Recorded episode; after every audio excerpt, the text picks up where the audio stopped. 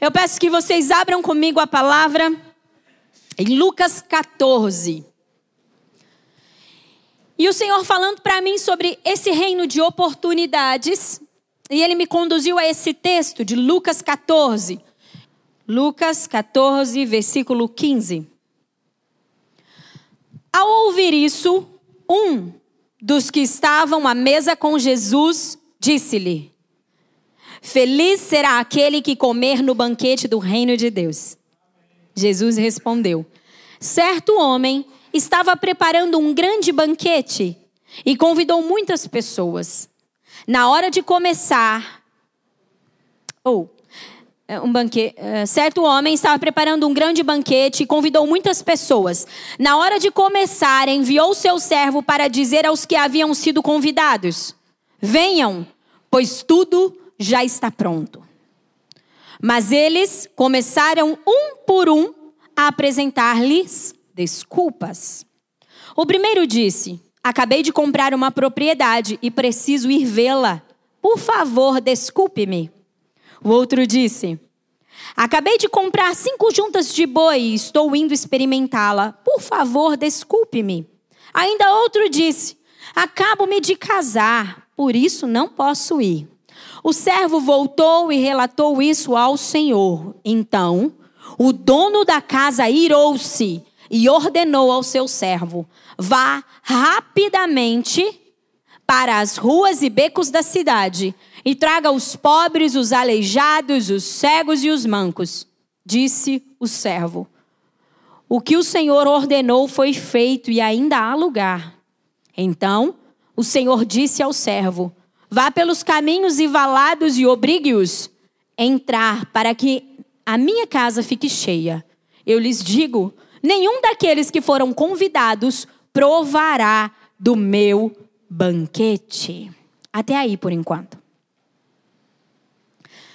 Como eu estava falando, o reino de Deus é um reino de oportunidade. E aqui nós estamos vendo dentro dessa parábola do grande banquete mais uma das oportunidades do reino de Deus. E o Senhor, aqui, se você ler desde o do, do início do capítulo 14, você vai ver que Jesus estava se reunido, estava reunido com alguns fariseus, certo? Jesus estava na casa de alguns fariseus. E quando Jesus chegou lá, inclusive, ele confronta né, os fariseus, porque Jesus era realmente demais, e ele é demais, né? E chega lá, ele se depara com. Depois você lê o capítulo todo, capítulo 14. Ele se depara com um homem enfermo e era sábado. E daí Jesus olha para os fariseus e diz assim para eles: Não tem nada a ver com a palavra, só para te contextualizar, tudo bem? E aí Jesus pega e olha para aquele homem enfermo e diz assim: é, Para os fariseus e diz: é, Eu posso curar no sábado? É lícito curar no sábado? Eu imagino que aquele enfermo que estava ali devia ser parente de algum dos fariseus, né? O enfermo estava lá na casa deles. Deles ficaram emudecidos, calados. E aí Jesus pega e vai e cura, né? Eu acho interessante isso, porque é, talvez se fosse parente de algum outro, eles iam dizer, é um absurdo você curar no sábado, né? Mas como devia ser parente de um dos, talvez até do dono da casa, né? Então aí eles ficam calados e Jesus ali manifesta a cura, cura aquele homem que estava enfermo. Daí depois, quando acontece tudo isso, eles estavam lá, acredito que para ter uma refeição, né? Não sei se almoçar, jantar, qualquer coisa assim. E aí diz a palavra que eles começam procurar, os fariseus, os homens que estavam com Jesus, eles começam a procurar os melhores lugares na mesa. E daí Jesus traz uma certa exortação dizendo assim: olha, não façam isso. Não procurem o melhor lugar para vocês se assentarem. Se assentem num lugar inferior, porque aí o dono da festa vai poder chegar em você e dizer assim: olha, eu gostaria que você se sentasse num outro lugar melhor. Entende? E aí você vai ser honrado. Porque se você se assenta em um lugar de honra, se você se assenta em um lugar bom, em um lugar que você achou que era melhor, de, de maior importância, e aquele lugar foi separado para um outro, você vai ser humilhado. Porque o dono da festa vai chegar e vai dizer assim: oh, tem como você sair desse lugar? Esse lugar foi preparado para outra pessoa. Então Jesus estava ali ensinando eles sobre não buscarem lugares de destaque, sobre entenderem o tempo, sobre é, se, aprenderem a serem convidados pelo dono do, da festa e tudo mais. Né? Então Jesus estava ensinando sobre isso, sobre honra. E aí entramos no versículo que nós acabamos de ler. Por isso que, quando nós lemos no início disso, ao ouvir isso, então, ao ouvir o quê? Ao ouvir o ensinamento de Jesus sobre os lugares, entendeu? Sobre não ocupar um lugar que talvez não seja para você, tá? E aí então, alguém diz isso. Feliz será aquele que comer no banquete do reino de Deus.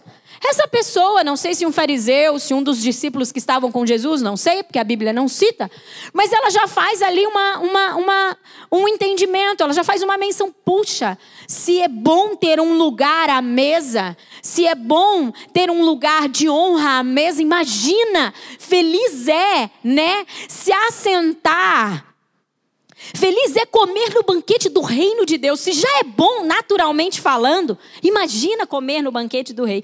E daí Jesus começa essa parábola que nós acabamos de ler, que um homem, né, um rei, um certo homem estava preparando esse banquete, e daí ele manda chamar alguns convidados, e aí começam-se todas as desculpas. Sabe o que é Deus? Sabe o que é Jesus? Sabe o que é é, dono, certo homem, dono da festa, né? Eu não vou poder hoje, não vai dar. E aí, é, com isso, eu analiso algo. É, diz a palavra que Jesus, aqui dentro do contexto, é, é próprio Jesus, é uma parábola, mas ele se ira ao saber que as pessoas abriram mão de estar assentado no banquete que ele havia preparado e começam a dar desculpas para não estar assentado lá eu chego em uma conclusão aqui, igreja. Eu não sei se você concorda comigo. A falta de entendimento de que feliz é o homem que se assenta para comer no banquete do rei. Essa primeira declaração do homem que diz: Feliz será aquele que se assenta para comer no banquete do reino de Deus. Talvez está nos faltando, talvez está faltando para a igreja dos dias de hoje o entendimento das oportunidades que o reino dos céus está nos dando para nos assentarmos à mesa com Ele. Comermos do alimento que o próprio Deus está nos servindo. Eu vejo que essa, essa falta de entendimento do favor que nós temos. Sabe o que eu vejo? Eu vejo que hoje Deus está nos dando uma oportunidade. Nós estamos tendo uma oportunidade. O que nós estamos fazendo aqui? Sentados em regiões celestiais com o nosso rei, comendo da mesa dele, comendo dele, comendo da sua palavra. Isso é uma grande oportunidade. Mas talvez porque é algo que nós já estamos acostumados a fazer, nós nem damos o real valor a isso. Passa-se como mais um culto. Não! O reino dos céus está nos dando a oportunidade de aprendermos um pouquinho mais sobre Jesus. Um pouquinho mais sobre como Deus quer se mover em nós e através de nós. O reino dos céus está nos dando a oportunidade de recebermos ferramentas poderosas. Então, assim, há muitas oportunidades que nos são abertas. E uma coisa que o Senhor começou a me incomodar muito é que muitas vezes essas oportunidades elas são facilmente descartadas. Assim como os homens da parábola. Talvez nós estamos des desperdiçando, talvez nós estamos desperdiçando as oportunidades que o reino de Deus está nos dando pela falta, volto a dizer, no início eu falei sobre isso, pela falta do entendimento do amor de Jesus sobre nós pela falta de entendimento da importância que nós temos para o reino de Deus, pela falta de entendimento de que, mesmo quando somos fracos, Ele nos faz fortes. Talvez nós estamos abrindo mão do nosso lugar à mesa, porque nós olhamos para nós a partir de uma ótica caída, a partir de uma ótica falida. Estamos olhando para nós e dizemos assim: ah, se eu não estiver, se eu não responder, se eu não fizer, não vai fazer diferença. Afinal de contas, eu sou mais um pecador nessa humanidade.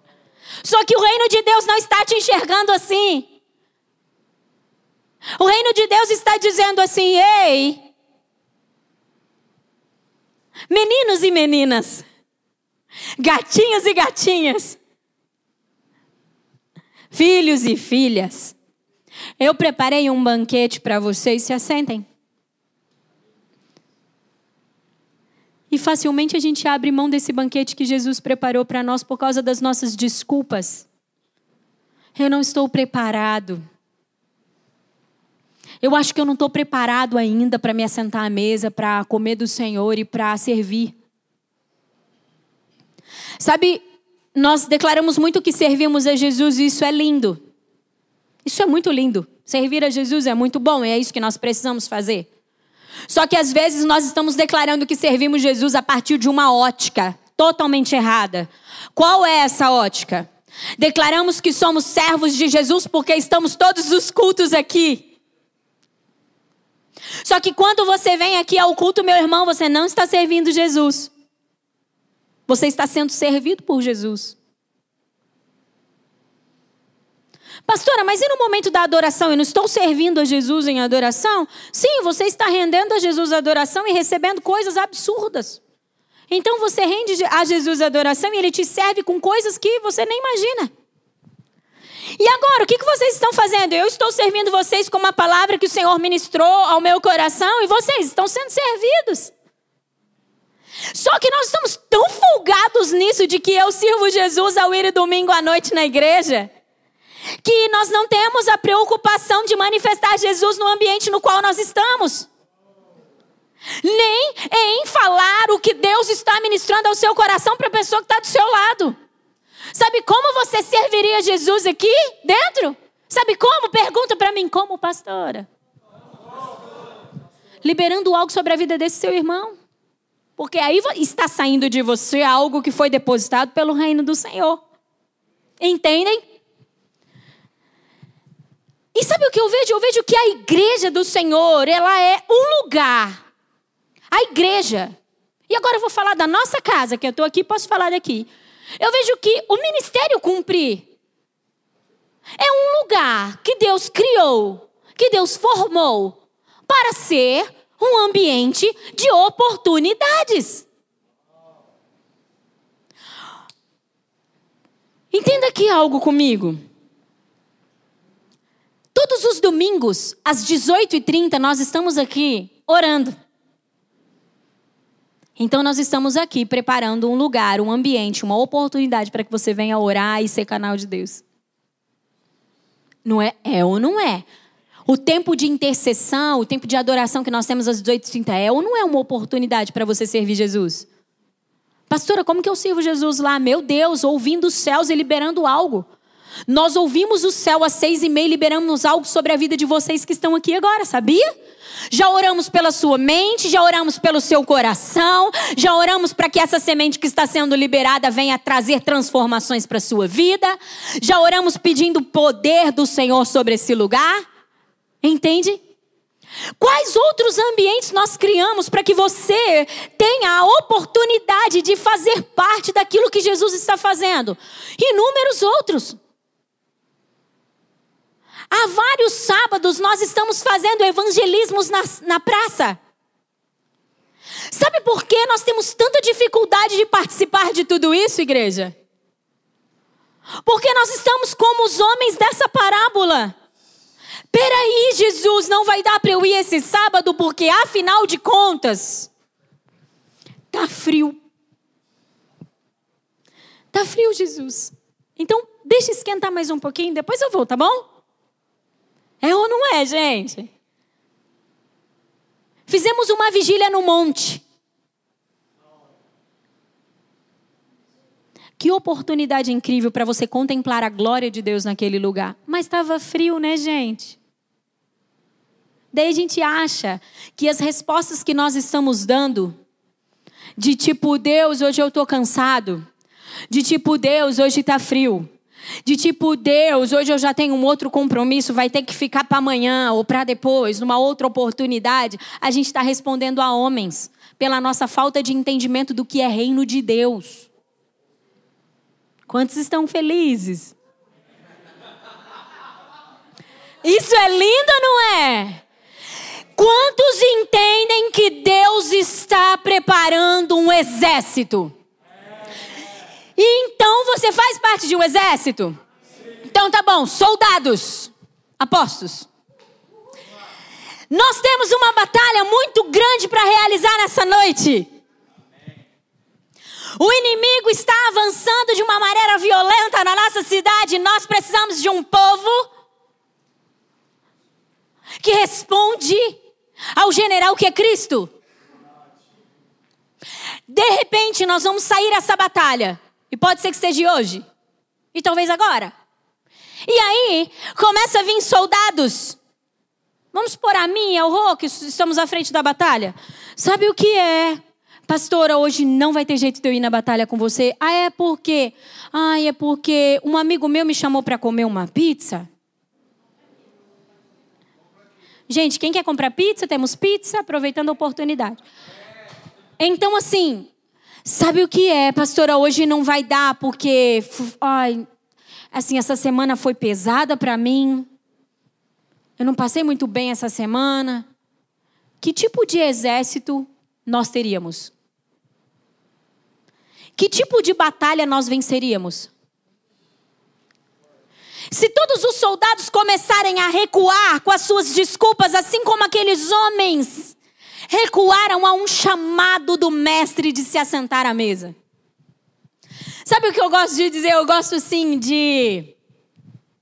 E eu falei isso para Jesus, tá bom, gente? Falei, Jesus, posso fazer uma um entendimento aqui. Posso, posso dizer que o banquete do Senhor é como uma festa de criança. Festa infantil. Sabe aquela festa que tem assim muito doce, aquela mesa linda de doce, muito cachorro quente. Quem tá com fome aí? Muito salgadinho, muita comida, sabe? Que a gente chama de boa, mas não é boa, né? E aí, eu imagino que o banquete do Senhor, me entenda aqui, não tô querendo é só uma analogia, né? É isso? É só uma analogia que eu estou fazendo para você, para que você possa entender isso melhor. Imagina assim um banquete lindo de uma festa de criança, que tem comida, muita comida, muita fartura de comida. E a gente come, come, come, daí a hora que você vai dar um beijo no dono da festa dizendo assim: "Olha, obrigado pelo convite, eu estou indo embora". Ele diz: "Não, peraí". Gente, é as festas da Andréia. Rodrigo chegou em casa com uma sacolinha cheia de coisa. Falei, ô oh, Jesus. Aí assim, não, peraí. Eu quero que você leve um pedaço de bolo. Não, não, não, mas eu já comi. Não, não, não, mas leva para o seu menino, para sua mãe. Não, mas. Não, peraí. E, a, e o dono da festa já começa a preparar aquele monte de pratinho. Você sai da festa assim, doce na bolsa. Estão entendendo o que eu estou dizendo? Eu entendo que os banquetes do reino de Deus, eles são bem assim. Eu me assento para comer ali, mas tem tanta comida. Tem tanto poder fluindo da mesa. Tem tanta revelação. Tem tanta vida de Deus na mesa do Senhor. Que eu como para mim e tenho para dar para o próximo. Entende? Só que nós estamos dizendo assim para o Senhor: hoje não vai dar. Porque os nossos corações não entenderam o real valor de, de nós para com o Senhor. E nós não estamos entendendo de verdade o que Jesus fez na cruz do Calvário. A cruz do Calvário é a manifestação de mais uma oportunidade de Deus para a humanidade. Jesus, quando olhou para nós e diz: Eu preciso descer lá, ele estava dizendo: Eu vou dar uma oportunidade para que eles voltem a se sentar à mesa. Mas a gente está tão envolvido com esse, com esse. Não é verdade? Todo mundo aqui trabalha, as cargas horárias são tão pesadas. Não é? Está todo mundo tão envolvido com o seu próprio umbigo. Está todo mundo tão envolvido com as suas próprias causas. E nós estamos dizendo assim: vem, Jesus. Vem o teu reino, Jesus. Maranata, Senhor. Como assim, igreja? Exército do Senhor, como assim? Se você, como soldado desse exército, tem oferecido desculpas para o Senhor, Sabe por que, que nós fazemos vigílias? Sabe por que, que nós temos os nossos garis? Sabe por que, que nós temos desgastado a nossa vida? Para oferecer oportunidades para que mais pessoas se assentem à mesa. Nós queremos que mais pessoas se assentem à mesa. Mas nós que estamos aqui dentro estamos desperdiçando essa oportunidade. Porque estamos muito envolvidos com as coisas dessa terra. E aí, muitos de nós, como bom, bons crentes, não é verdade? Nós, bons crentes. Quem aqui é bom crente? Bom crente. O que, que a gente faz? A gente diz assim: o Satanás, o diabo, nossa, não, olha, criou um, uma coisa ruim e não deixou eu ir na vigília. De repente eu estava até assim pensando: vou lá me trocar e vou para a vigília buscar o Senhor. Vou lá me trocar e vou fazer parte do evangelismo. Vou lá me trocar e vou, né? Ser canal do Senhor na vida de alguém. Vou participar de um gari. Sabe qual que é a proposta do gari, igreja? A proposta do gari é: se assentem à mesa. Sabe o que é mesa? Mesa é comunhão. Mesa é intimidade. Sabe o que a gente vive na mesa? Na mesa de Jesus? Na mesa de Jesus a gente ouve sobre o coração dele. Quando você se assenta com um amigo à mesa, você não ouve sobre o coração dele? Aquele amigo ali naquele ambiente de comunhão, naquele ambiente de intimidade, ele não vai falar sobre as suas alegrias e sobre as suas dificuldades. Não é isso? A mesa não nos proporciona isso? Assim como os nossos garis têm nos proporcionado. Um ambiente onde eu posso servir e ser servido, porque mesa é assim. Tanto sirvo como sou servido. Então, assim, nós pegamos e começamos a colocar assim diante de Deus assim. Ai, sabe o que é? A gente até fala isso para o próximo. Ai, eu até queria ter ido, pastora, mas sabe, não deu? Não acordei muito disposto? Agora eu quero lançar uma pergunta para que você analise. Eu penso que essa palavra é de muito assim, cada um vai fazer sua autoanálise, tudo bem? Cada um aqui vê o que, o que acha sobre isso. Vamos supor nós estamos falando de uma festa, de um banquete, não foi isso a parábola que lemos? Certo, perfeito. Vamos supor que. Quem aqui tem filhos? Eu vou trazer essa analogia aqui. Vamos supor que. Hoje é, é o casamento do seu filho. Casamento, casar. Eu não casei meu filho ainda, mas imagino que dá trabalho. Eu casei e deu bastante trabalho. Todos sabem que um casamento dá bastante trabalho, não é? Não é verdade? Muito trabalho. Quais trabalhos? A gente começa a receber parentes em casa que vêm de fora, não é verdade? A gente recebe parente que vem de fora. Então a gente tem que arrumar ali um café da manhã, sei lá, um café da tarde, sei lá, é tantas coisas. Então você corre e aí você vai para a chácara, se o casamento for na chácara, para a igreja, sei lá, dá um monte de trabalho, não é? É super desgastante casar um filho, não é? imagino que seja. Vocês estão rindo do quê, gente? Vai, vamos dar outra analogia então. Ah, Jeová. Fisicamente é desgastante, não é, gente? Então vai, festinha de primeiro ano, de um aninho do filho. Não dá aquele que a ralação toda. Te desgasta, não é verdade? Bastante, não é?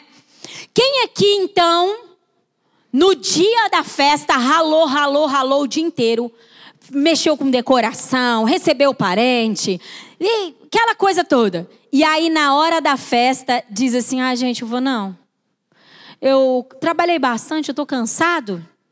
Nossa, foi muito tumultuado meu dia. Eu não vou, não. Não vou no casamento do meu filho, não. Eu não vou na festa do, do, do, de um aninho do meu filho, não. Ah, deixa quieto. Porque afinal de contas, estou cansado. Quem aqui fez isso? Ou tem coragem de fazer? Ou já ouviu alguém fazendo? Por quê? Porque aquele filho tem um lugar de prioridade no seu coração, não tem? Tem, gente, ou não tem? Aquele seu melhor amigo, sabe aquela festa que o teu melhor amigo te convida e tá aquele pé d'água, aquela chuva que você não consegue abrir o portão? Mas mesmo assim você vai, não vai? Por quê? Porque aquela pessoa tem um lugar de prioridade no seu coração. A pergunta é: onde Jesus está no nosso coração? Responda para você. Você é uma prioridade para Jesus. Ponto final. Por que você é uma prioridade para Jesus? Porque ele se doou na cruz do Calvário só por causa de mim e de você. Porque Deus, tendo seu único filho, sem nenhum tipo de culpa, veio pagar a minha culpa e a sua. Então eu vejo, não sei se vocês estão concordando comigo, que eu sou e você é uma prioridade para Jesus. Agora, Jesus é uma prioridade para você? Mas a gente quer ser a noiva poderosa de Jesus. Nós queremos ser os filhos que tiram da inutilidade a natureza. Porque a palavra do Senhor diz assim: que a natureza está aguardando a manifestação dos filhos para que a tire da inutilidade. Quem quer ser isso? Eu quero. Quantos aqui querem manifestar o reino de Deus? Qual é o lugar de prioridade? Qual é o lugar de Jesus na sua vida? Se o frio te para, meu irmão, Jesus não é a prioridade para você.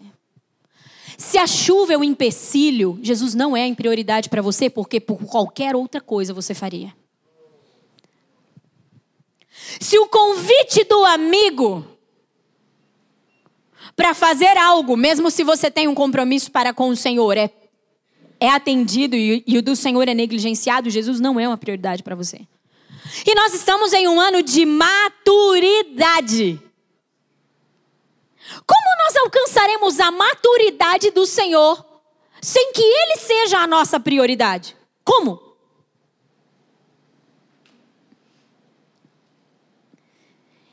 E aí, voltando aqui a falar sobre essas resistências, porque essas desculpas aqui eram como resistências para aqueles homens, não eram? Tipo assim, ah, sabe o que, que é? Me desculpe, mas não vai dar, porque eu tenho que cuidar da terra que eu comprei, dos bichinhos que eu comprei, eu acabei de casar. Então, é uma, era uma resistência. Eles não estavam colocando como algo que os, os, os estava resistindo de estar assentado à mesa? Era isso que eles estavam fazendo, não é? E muitas vezes nós apresentamos desculpas para o Senhor como sendo uma resistência, como eu falei, né? Eu até queria ir, mas a minha cabeça está doendo. Eu até queria ir, mas trabalhei demais. Eu até queria ir, mas isso, mas até ir. E a gente coloca tudo isso diante do Senhor. Gente, eu de verdade, se tivesse uma oportunidade para não falar, não dar dura na igreja, eu não daria. Mas é assim que o reino dos céus quer. Então a gente vai fazer, a gente vai obedecer. Para que a dura no sentido de acorda a igreja. Entende?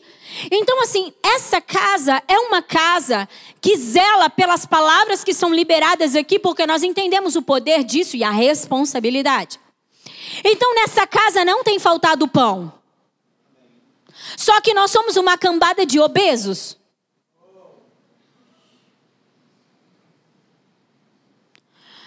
O obeso tem pouca mobilidade, não tem? Pois é, assim está essa casa. Você vem aqui e sai satisfeito porque o banquete é farto. Tem para você e para os outros, mas você retém o dos outros, porque afinal de contas, né, gente? Você já comeu mesmo? Estão felizes?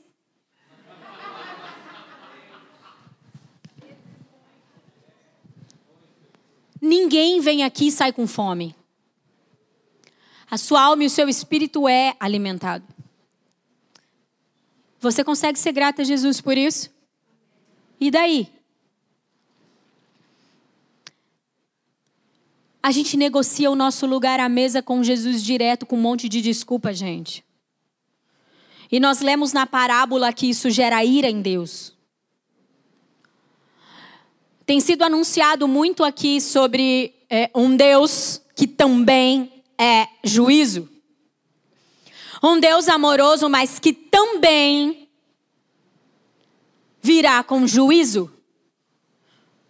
E se a gente dá uma olhada nessa parábola, nós já estamos falando de um Deus que vai executar algo.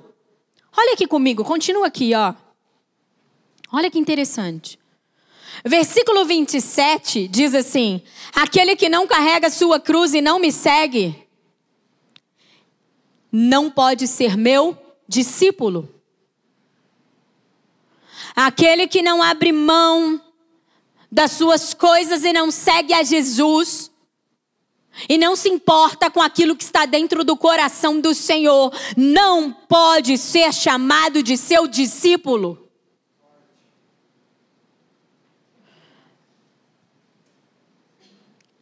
Ele diz o seguinte, eu vou ler na mensagem, daí presta atenção, que é bem legal.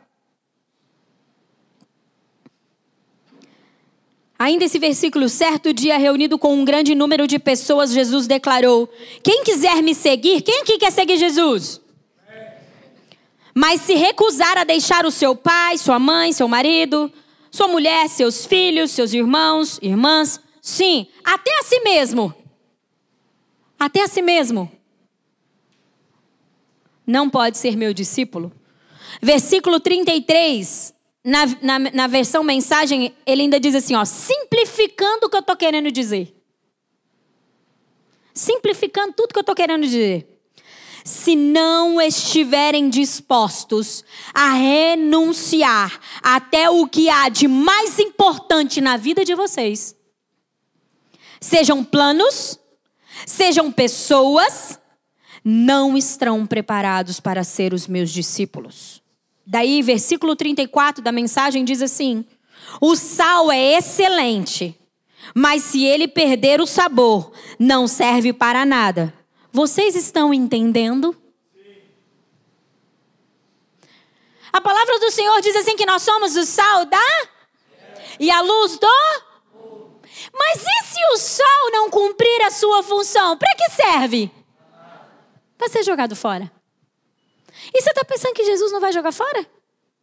É mesmo.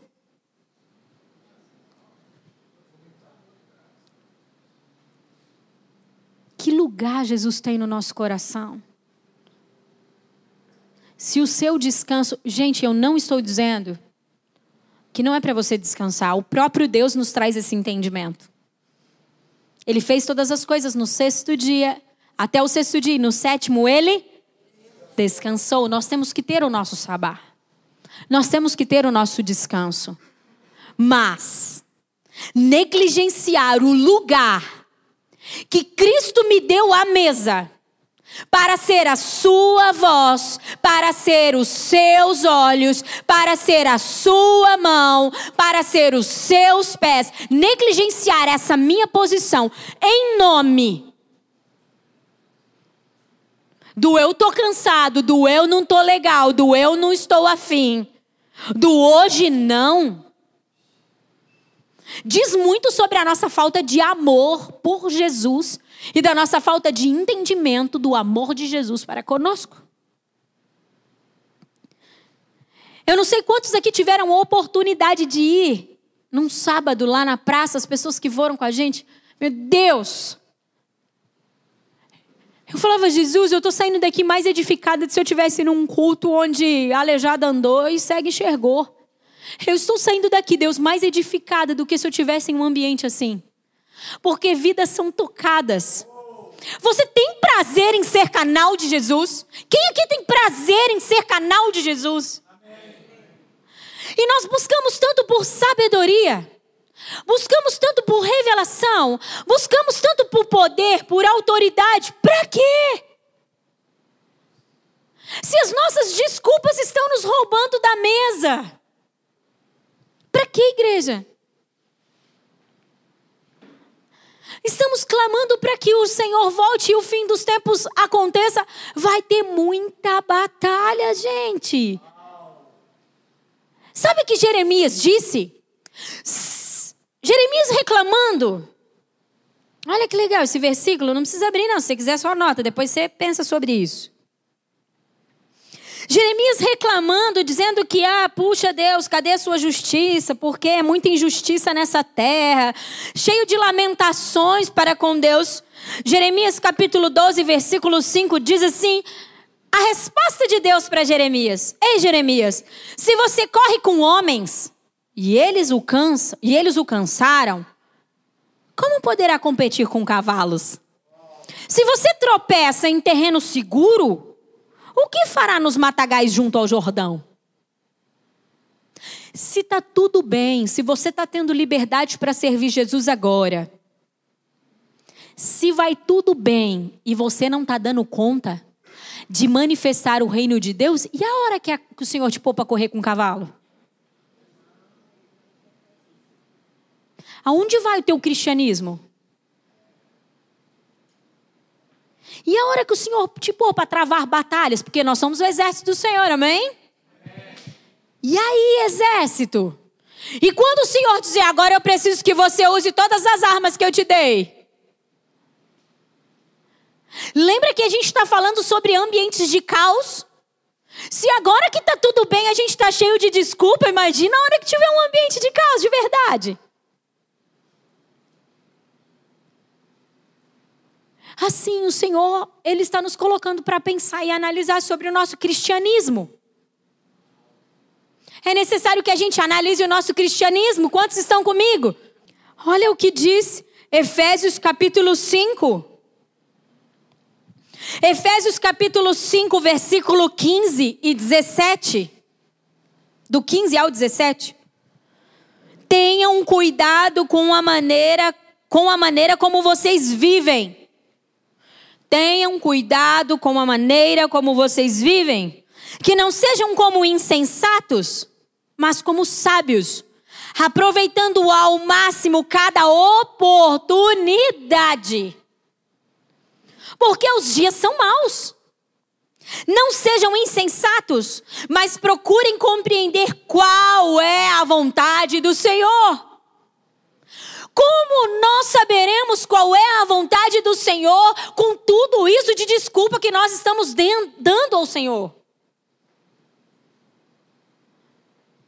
Ele nem está nos convocando à batalha, só está nos chamando a sentar à mesa. E a gente já não tem tempo para isso. Entende? O nosso adversário, ele quer nos roubar o entendimento porque sem entendimento a gente não se posiciona. Porque se eu acho que está tudo bem o meu cristianismo desse jeito, eu vou permanecer. Quantos estão entendendo isso? Se eu não estivesse aqui, se o Espírito não estivesse te trazendo um entendimento de que, ei, tem vidas lá fora sendo levada para uma eternidade de morte. Você está aqui sentado à mesa, comendo do pão, bebendo do vinho, E na hora que você precisa manifestar isso que você aprendeu, isso que você comeu, a força de Deus que veio sobre a sua vida, você vem com desculpas. Meu Deus, como nós vamos viver os milagres, como nós vamos viver o poder de Deus. Ele diz assim: nós acabamos de ler, não sejam como insensatos, mas como sábios, procurem compreender qual é a vontade do Senhor. Um dia eu tive uma experiência, eu disse assim para o Senhor: Deus, eu não tinha dimensão do que era aquilo. É bom isso, né? Eu disse: Deus, sabe o que eu queria? Eu só queria hoje que o Senhor compartilhasse um pouquinho do seu sentimento comigo. Eu chorei o dia inteiro. E eu não conseguia parar de chorar. E eu soluçava chorando. Eu disse: Deus, o que, que é isso? Eu estou com muita tristeza. Ele disse: É, filha, eu estou bastante triste hoje. Porque os meus filhos não conseguem entender o que eu fiz por eles. Eu chorei o dia inteiro de soluçar. Eu disse, por favor, Senhor, passe de mim esse cálice. Nós chamamos isso de um peso, né? De um peso de intercessão. Você já parou para perguntar para Jesus assim: Jesus, o que está dentro do seu coração para o meu bairro? Jesus, o que está dentro do seu coração pelo esse irmão que está aí do meu lado? Jesus, o que está dentro do seu coração quando eu vou fazer um evangelismo? As pessoas que eu vou encontrar lá, Jesus, o que está dentro do seu coração? O que o Senhor quer que eu faça? O que o Senhor quer que eu fale? Porque o Senhor já fez tudo por mim. Nós lemos na parábola, ele diz assim: ó, a colocação é: venham, pois tudo já está pronto. Meu irmão, nosso trabalho é sentar à mesa para que o coração do Senhor seja compartilhado. Ele nos dá todas as ferramentas que nós precisamos, Ele nos dá toda a força que nós precisamos, Ele nos dá toda a sabedoria que precisamos, tudo, tudo, tudo. Tudo que você precisa para manifestar o reino de Deus já está em você. Por isso que essas desculpas de que eu não sou capaz, eu não sei, elas são fracas. A igreja do Senhor é uma igreja poderosa. Quantos creem nisso? O inferno se abala com o levantar da igreja. Só que a igreja está negociando o lugar dela. Hoje não dá. Amanhã eu faço. E isso faz com que nós, um povo forte, eleito para ser forte, chamado para ser forte, seja um povo fraco. Porque imagine você não se assentando à mesa para comer. E imagine você não se alimentando daquilo que vem do Senhor. Quanta fraqueza. Entende? Em especial essa casa, eu digo que a gente pega todas essas coisas boas que Jesus está fazendo em nós. Todas essas coisas boas, todo mundo aqui é capaz de falar sobre o amor de Jesus e sobre o poder de Jesus. Mas voltando ao evangelismo, quando a gente faz uma chamada para o evangelismo, você não vai, porque afinal de contas você não é evangelista, né? O ide por todo mundo, pregai o evangelho a toda criatura, a gente ignora. É para o evangelista. É mesmo? Onde nós estamos, igreja?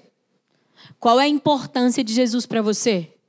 Jesus é prioridade na sua vida?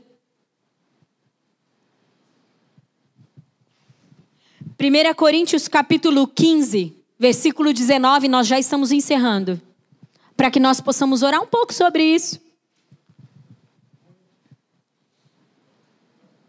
1 Coríntios 15, versículo 19 diz assim: Se esperamos em Cristo, quem aqui está esperando em Cristo? Só nessa vida, somos os mais miseráveis de todos os homens. Somos os mais miseráveis de todos os homens. E nós olhamos para as pessoas que estão lá fora, que nós declaramos que elas não entenderam Jesus e as vê como miserável. Miserável somos nós. Que estamos tendo a revelação de quem é Cristo, e estamos esperando só por, pelas coisas dessa terra. Ou nós permitimos que o Espírito do Senhor ajuste o nosso foco para entendermos eternidade, ou somos os mais miseráveis dessa terra. E o mais miserável não é aquele que não conhece Jesus, porque ele ainda pode ter a oportunidade de conhecer. O mais miserável é aquele que está tendo experiências, entendimento, e mesmo assim permanece na sua passividade e folgado na graça. Nós temos uma igreja folgada na graça. Eu estou sendo abençoado, o resto. O problema é de cada um. Afinal de contas, tem um coração tão duro que não veio para Jesus ainda. Duro é o nosso coração. Que está tendo entendimento, que está tendo contato com a verdade.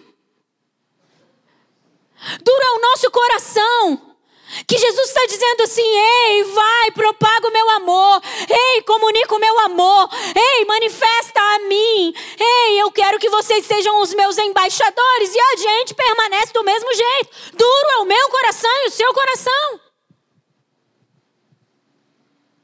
Pairou um silêncio sobre essa casa de repente. Por quê? Sabe, falando sobre as resistências, eu disse assim: Deus, porque eu amo uma batalha, né, gente? Deus tem algum demônio que está resistindo o povo? Ele disse: Não. Eu não? Ele disse: Não, o demônio chama eu. Eu mesma. As piores guerras que nós temos a travar é as guerras conosco. São as minhas guerras. As minhas guerras são as piores guerras a serem travadas. Fazemos pouco por Jesus porque ele ainda não é a nossa prioridade. Fazemos poucos por pouco por Jesus, porque nós não entendemos o real amor de Jesus por nós. Fazemos pouco por Jesus, porque não entendemos qual é o lugar que ele nos deu. Fazemos pouco por Jesus porque estamos enxergando mais as nossas coisas, as nossas necessidades do que aquilo que está dentro do coração de Jesus. E eu quero aqui, nesse momento, eu quero convidar você a orar do jeito que eu orei. Jesus, a pastora Elaine disse que um dia ela orou. Eu orei uma vez só, não tive coragem de orar de novo. Não, façam isso. É bom. Eu queria que o senhor repartisse um pouco do seu coração comigo. Você não vai conseguir enxergar as pessoas da mesma maneira. Você não vai vir para esse lugar da mesma maneira. Você não vai entrar no seu trabalho da mesma maneira. Quando você ouvir sobre um anúncio de um evangelismo, você vai pensar assim: tem alguém que vai passar lá e que talvez está indo para uma eternidade de morte. Eu preciso estar naquele lugar. Jesus andava quilômetros e quilômetros. E a distância que fosse para curar um enfermo, para libertar um cativo. E fazia tudo isso montado a cavalo, a pé. E hoje é tão difícil a gente fazer isso, né? Montado num carro com ar condicionado. Nós estamos folgados. E Jesus não quer uma igreja folgada. Sabe o que me preocupa de tudo isso aqui? Me preocupa em olhar para a igreja e ver que nós somos um povo muito poderoso. E como eu disse, nós estamos obesos. E todo obeso tem muitas enfermidades. E me preocupa olhar para a igreja e ver que Deus está. Sabe qual foi o problema de Sodoma e Gomorra? O excesso de pão.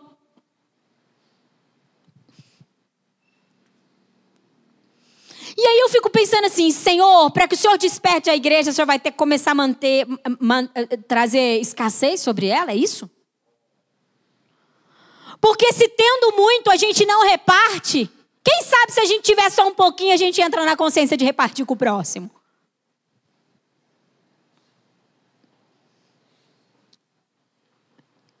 Ai, gente. A chamada do Senhor é: não perca mais oportunidades. Sai dessa vida folgada.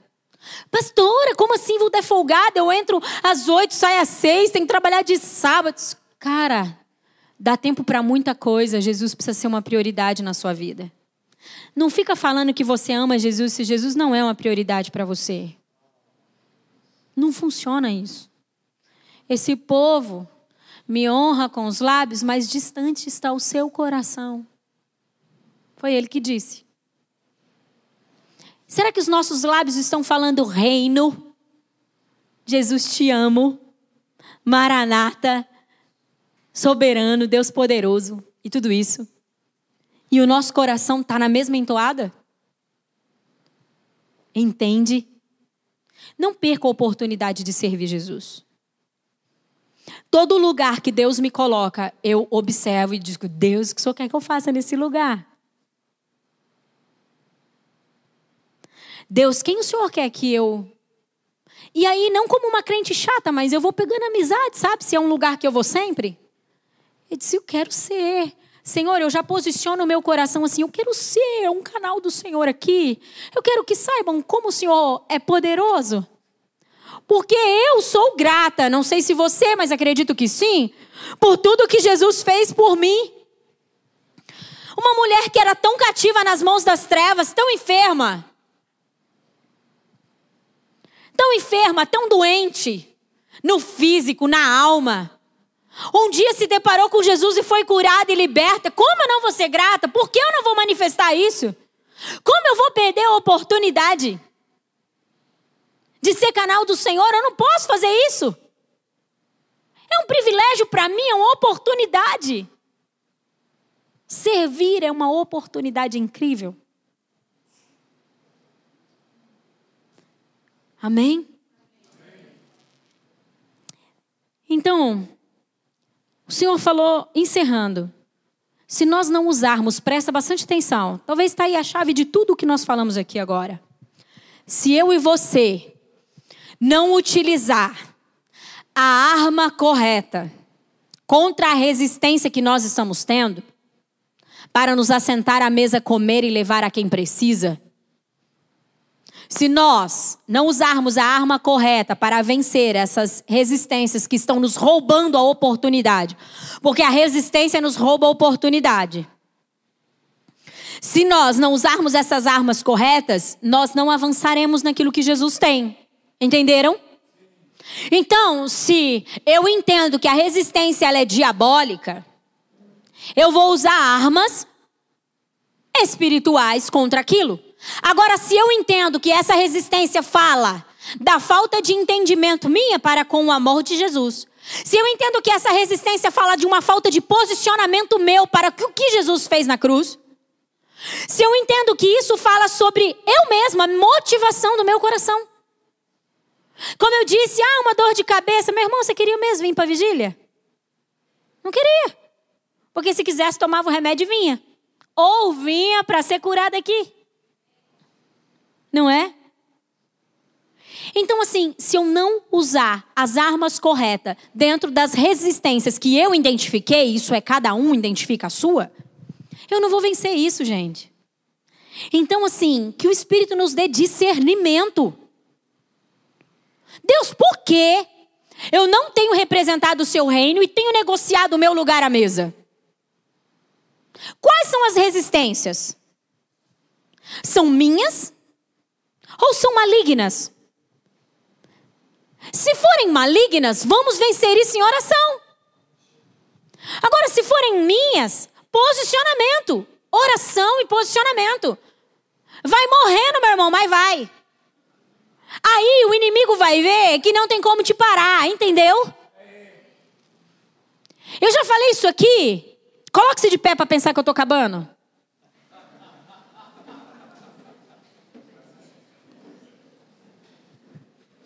Eu já falei isso aqui.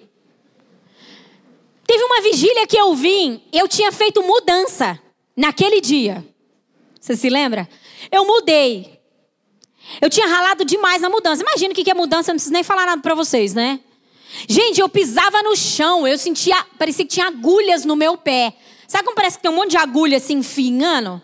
Eu disse, Deus, senhor tem. Aí você tá pensando assim, é porque você é pastora. Não é, não, meu irmão. Poderia muito bem ter ficado na minha casa. Tinha gente para dirigir a vigília aqui de boa. Não é por isso. Mas eu disse assim, ah, é tão poderoso o que o senhor vai fazer lá, não posso perder essa oportunidade. E eu vim. Gente, se eu tivesse tido uma baita de uma noite de sono, eu não tinha sido tão restaurada como foi naquela vigília. Eu saí daqui tão restaurada e tão fortalecida pelo Senhor que nós fomos até tomar um cafezinho depois. Como toda vigília, hora que acaba, a gente tem que tomar um cafezinho depois, né, gente? Fizemos isso. De tão restaurada. A gente cede demais. Sabe por que a gente cede demais para o nosso corpo? Porque o pecado fez isso. O pecado, presta atenção aqui, ó. Deus nos criou para sermos espírito e corpo. Ou seja, sentirmos as coisas do Senhor, comunicarmos ao nosso, a nossa alma, ao nosso coração, à nossa mente e depois ao nosso corpo. E o nosso corpo obedece aquilo que o nosso espírito está direcionando. Mas aí veio o pecado. E com a queda da humanidade, nós nos tornamos corpo, alma e espírito. Então, se você tem sentido muito o seu corpo, talvez está na hora de você clamar para que o Senhor venha organizar as coisas aí. Se o seu corpo está te parando, talvez você precisa pedir para que o Espírito tome o lugar.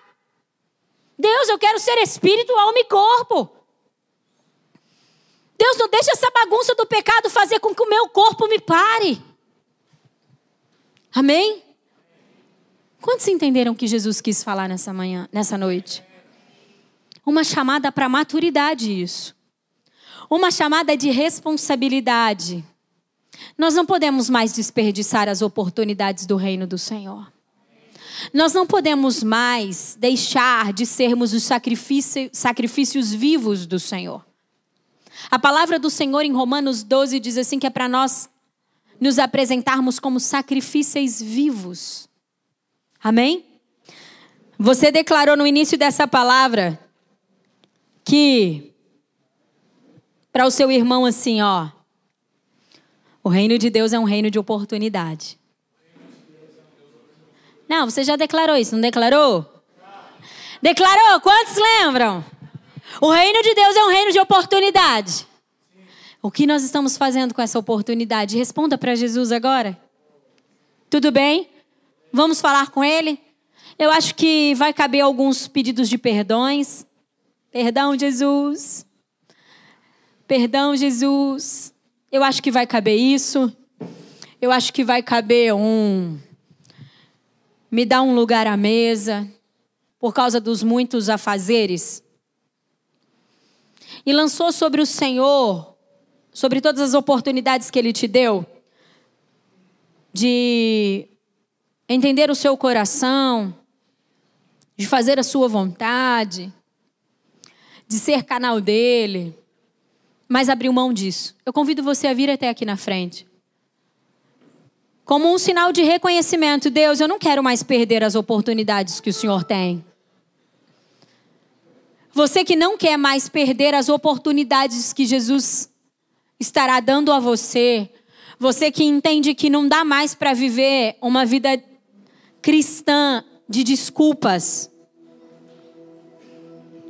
você que entende que o Senhor está te chamando para um lugar de comunhão, de revelação, vem aqui na frente, dá um passo de fé. Quando você vem aqui à frente, eu peço que todos se acheguem mais para frente. Quando você vem aqui à frente, você está dizendo assim para o Senhor: Eu entendi, Deus. Não posso mais perder a oportunidade que o Senhor está me dando. Deus, nós não queremos ser um povo de desculpas. Não. Deus, o Senhor não aplicou nenhum tipo de desculpa. O Senhor não deu nenhum tipo de desculpa ao morrer no, por nós na cruz do Calvário. Deus, o Senhor enfrentou todas as coisas em favor do nosso resgate. E nós não queremos mais desperdiçar as oportunidades do Senhor. Vá falando com o Senhor, igreja. Peça perdão, vá falando com Ele. Eu não quero mais perder as oportunidades que essa casa vai me dar de te servir, Deus. Eu não quero mais perder as oportunidades de manifestar o seu reino. Me tira desse lugar de passividade, Senhor. Vai falando com o Senhor.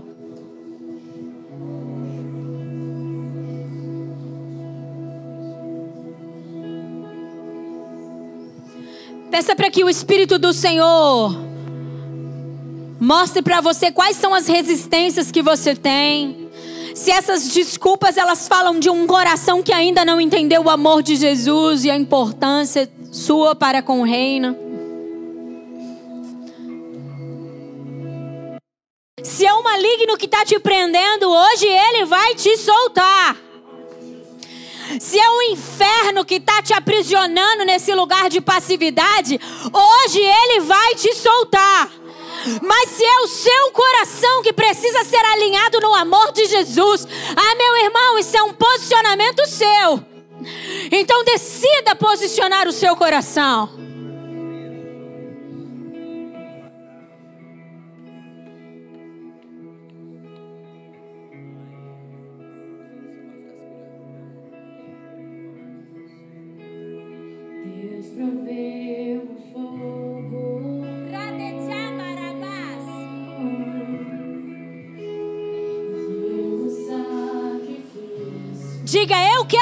Esse sacrifício, Senhor.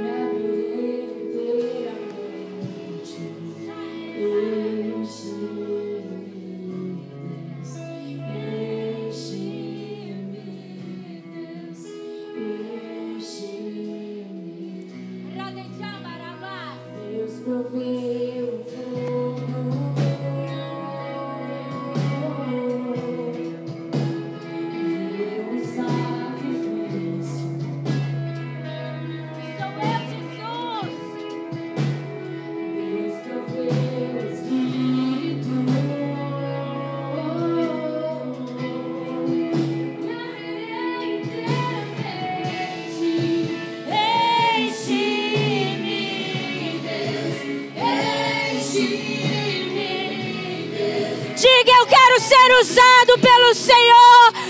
Enche-me,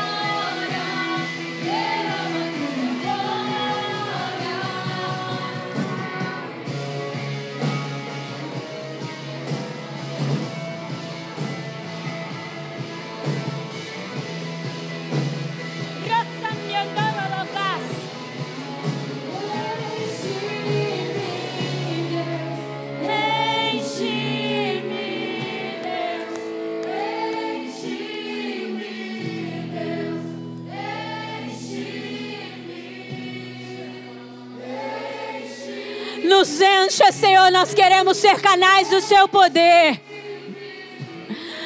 Deus, nós queremos manifestar o seu poder, nos encha. Nós não negociaremos mais o nosso lugar, a sua mesa. Partilha, Jesus, do seu coração conosco. Eu oro nesse momento, Espírito da Verdade.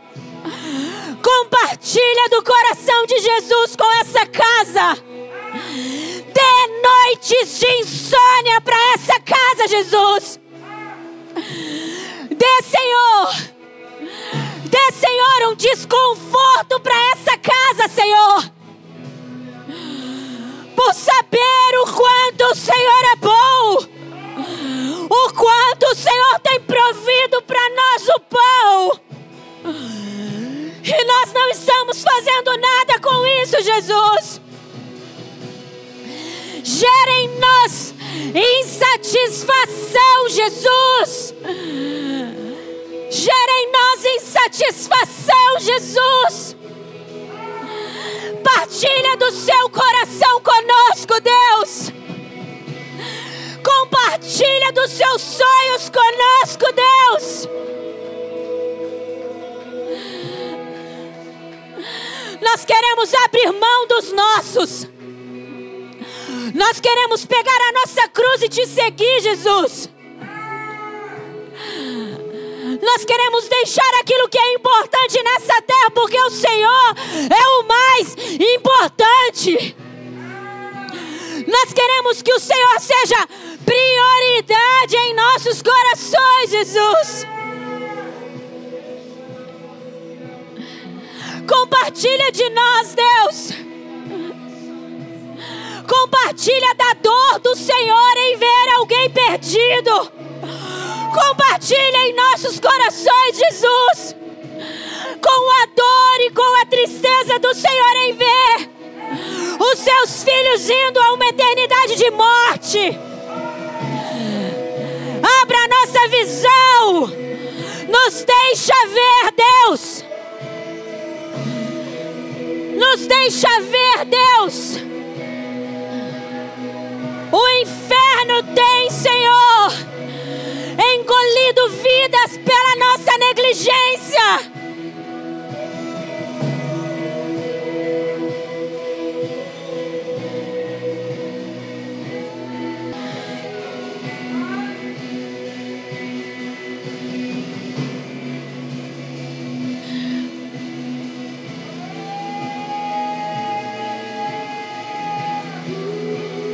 Seja prioridade nos nossos corações, Jesus.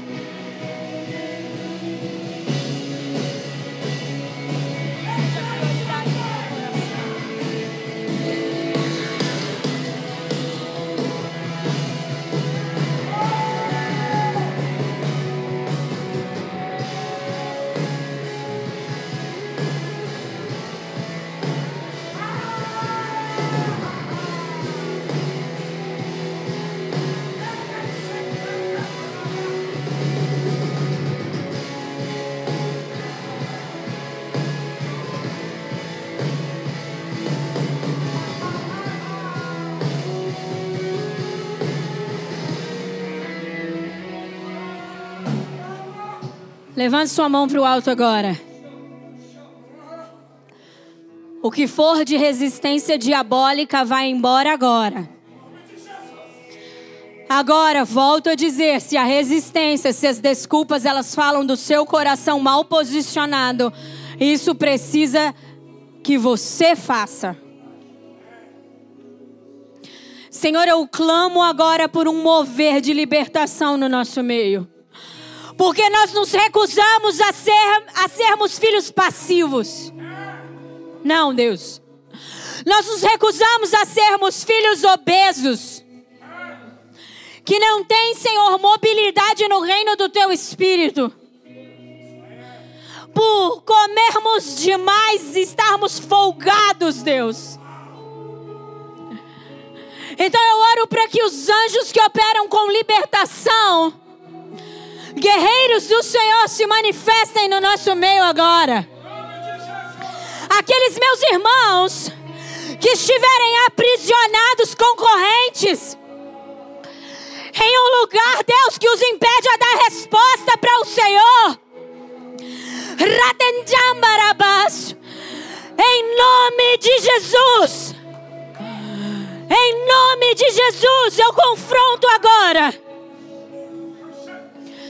todo espírito das trevas que opera na passividade eu ordeno, saia agora do nosso meio.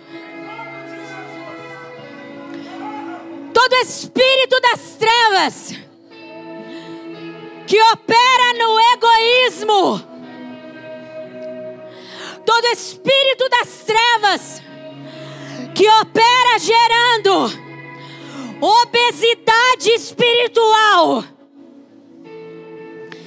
todo espírito das trevas que opera gerando distrações,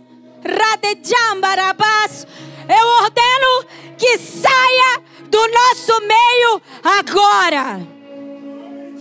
Rabajara labas. Toda a atuação do Deus Cronos, Radejambarabás, todo ladrão do tempo, todo demônio que opera roubando o tempo do teu povo, Senhor, nós ordenamos que saia do nosso meio agora. Radejambarabás, toda força diabólica, Senhor. Toda força diabólica que opera com engano fazendo com que eles não entendam quem eles são na mesa. Ladrões de identidade. Eu ordeno que saiam agora, em nome de Jesus, do nosso meio, da vida desse meu irmão e dessa minha irmã. É uma ordem. Toda mentalidade distorcida pelo Deus desse século que faz com que nós olhemos apenas as coisas dessa terra, nos roubando o real entendimento de eternidade. Eu ordeno que saia agora, em nome de Jesus.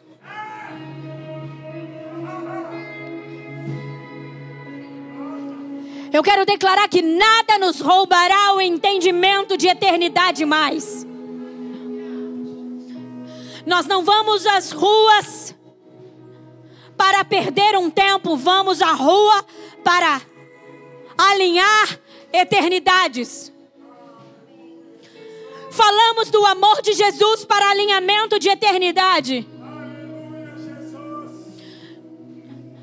Servimos o próximo, amamos o próximo para a manifestação do reino de Deus. Coloca a mão no seu coração.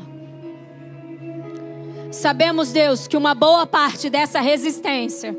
Diga comigo, diga, Deus, eu sei que uma boa parte das resistências que eu sofro para ocupar o meu lugar, para que eu manifeste o teu reino, ela vem da falta do alinhamento do meu coração. Por isso eu peço ao teu Espírito Alinha o meu coração. Eu te quero, Jesus. Diga: Ei, Jesus! Ei, Jesus! Eu te quero como prioridade na minha vida. Eu te desejo como prioridade na minha vida. Toma o seu lugar aqui, Jesus. Me deixa, Senhor, ter oportunidades para manifestar o seu poder e o seu amor. Aleluias. Obrigada, Jesus.